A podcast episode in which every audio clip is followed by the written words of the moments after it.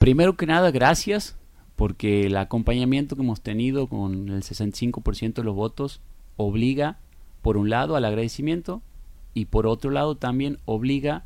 a que nosotros tenemos que mirar más para adentro, obligarnos a la autocrítica permanente, a que es mayor la responsabilidad cuando el vecino ha emitido el voto de manera contundente, en no pensar de que se ha ganado porque se ha hecho todo bien y de quizás porque el vecino está en términos generales muy contento con la gestión, que es probable, pero que también tenemos que, no, no creérnosla, como se dice, sino que pensar también en una superación nuestra. Pensar que el vecino este, nos ha votado, eh, como lo ha hecho en el año 2018, que lo había hecho sin tener experiencia nosotros en la materia, sin tener experiencia para mostrar, pero aún así acompañado. En esta oportunidad, a pesar de los tiempos tan complicados que nos ha tocado, el vecino ha vuelto a acompañar. Entonces a nosotros nos obliga a la autocrítica, a la humildad, a tratar de trabajar, de mirar para adelante y de proponer permanentemente cosas mejores para el vecino de Fernández, porque entendemos de que cuando se gana por amplios márgenes o por márgenes superiores, nosotros tenemos que estar a la altura de la circunstancia, de la autocrítica, de la superación permanente y tiene que ser eso lo que tenemos que proponer.